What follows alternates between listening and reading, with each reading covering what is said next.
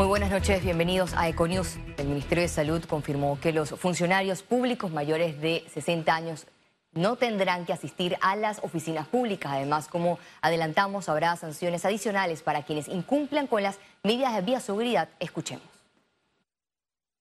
El gobierno nacional ha tomado la decisión de firmar en el día de hoy el decreto 1680 que tiene que ver con sanciones que se aplicarán independientemente de las sanciones que imponga el Ministerio de Salud.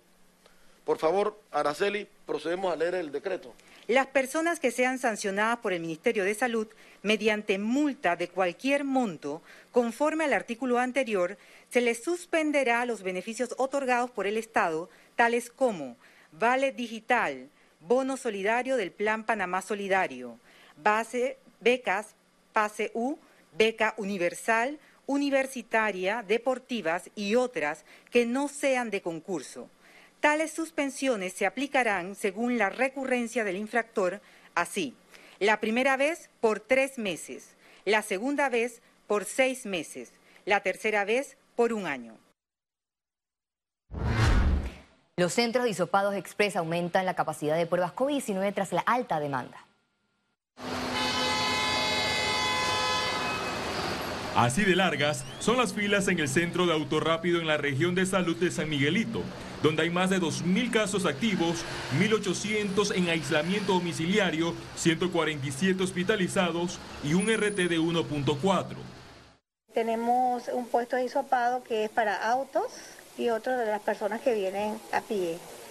En estas últimas semanas, pues sí hemos visto un incremento en el número de pacientes que están llegando a nuestras filas este, para solicitar este, las pruebas que, le realizamos diariamente.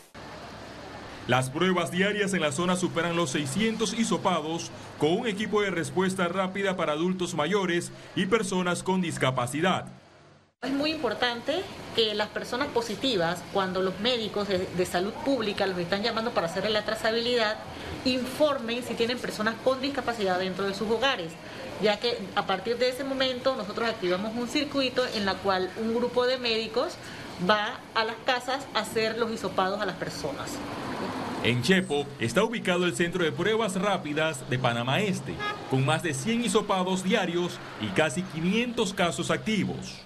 Esta es una área que nosotros hemos adecuado para tomar muestras a aquellas personas que vienen en sus vehículos o también vienen eh, caminando se les toma las muestras y inmediatamente son incluidas en el plan eh, de trazabilidad, buscando lo que son los contactos de estas personas y llevándole alimentación y medicamentos para que puedan cumplir su, su cuarentena.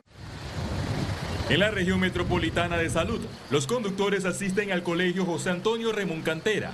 Allí por día se realizan más de 400 pruebas COVID-19. Félix Antonio Chávez, Econius. Panamá registró 27 nuevas defunciones por COVID-19. Veamos en detalle las cifras del MINSA.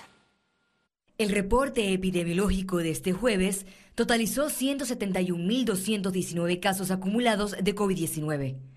1.880 sumaron los nuevos contagios por coronavirus. 1.208 pacientes se encuentran hospitalizados, 161 en cuidados intensivos y 1.047 en sala. En cuanto a los pacientes recuperados clínicamente, tenemos un reporte de 148.396. Panamá sumó un total de 3.141 fallecidos, de los cuales 27 se registraron en las últimas 24 horas. El infectólogo Saber Sáenz Llorens recomendó frenar el rebrote de casos COVID-19 con una autocuarentena de 10 días. Si nosotros nos auto confinamos por siete o diez días antes de visitarlas, pues más, minimizamos el riesgo de llevar el virus a, a la casa, a donde los padres, a donde los abuelos. ¿no? Panamá superó las 2.000 pruebas positivas de COVID-19 en 24 horas, un récord que crea otra curva con un panorama epidemiológico que asciende los 169.000 casos acumulados. Lo preocupante quizás aún más es que 2.000 casos y cada persona infectada promedio puede tener 10 a, 15 contactos.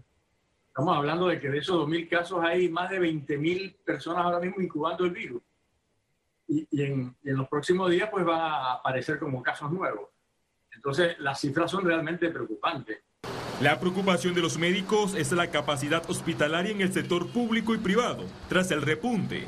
Preocupados con la situación, el RT ha aumentado, es decir, la capacidad de una persona de contagiar a varias otras.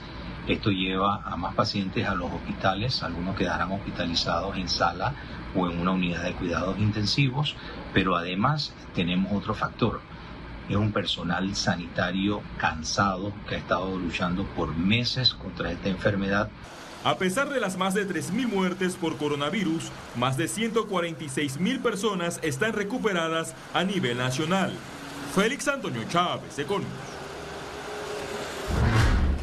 En el marco del Día Internacional de las Personas con Discapacidad, se realizó este jueves la reunión ordinaria del Consejo Nacional Consultivo de Discapacidad. En el evento se realizó y se resaltó el enfoque de derechos como principio fundamental donde se posiciona la persona como el centro y el sujeto de toda acción para su empoderamiento y vida independiente. Además, fortalecer y establecer una hoja de ruta sobre el Plan Estratégico Nacional y de Política Pública en materia de discapacidad. Ahora en COVID, las personas con discapacidad están entre las más afectadas. Vamos a continuar los avances en el mejoramiento de los entornos familiares educación, salud, trabajo, cultura, deporte. Facilitar la accesibilidad de las personas con discapacidad es sumamente importante. Panamá exporta. Panamá cerrará el 2020 con un decrecimiento de 10% en sus exportaciones. De enero a septiembre de 2020 nuestras exportaciones llegaron a sumar 490 millones de dólares. Esto comparado a enero a septiembre de 2019 es un decrecimiento del 10%. Principalmente las caídas se dan en rubros así de eh, desperdicios metálicos, ¿verdad? Que, que, eh, que se exportan principalmente hacia Asia Economía. Este viernes el gobierno pagará el decimotercer mes a servidores públicos. La Contraloría informó que el desembolso es de 54.317.931 balboas con 74 centavos a más de 280.000 funcionarios. Con esta medida, el gobierno contribuye a la economía familiar para hacer frente a los compromisos de fin de año. El Sindicato de Industriales de Panamá entregó este jueves el premio de productividad Ricardo Galindo Kelkeye 2020. Este reconocimiento lo recibieron 19 trabajadores de por su capacidad de organización y eficiencia, mejoran la productividad de su área de trabajo y son ejemplo estimulante para los demás colaboradores, más en meses de dificultades y difíciles por pandemia. Sabemos dar un reconocimiento a los panameños que están comprometidos con la productividad, con llevar el país adelante, con colaborar. Y eso es lo que en este momento queremos destacar, queremos resaltar. El sector productor nacional hasta se está comprometido económicamente en este momento.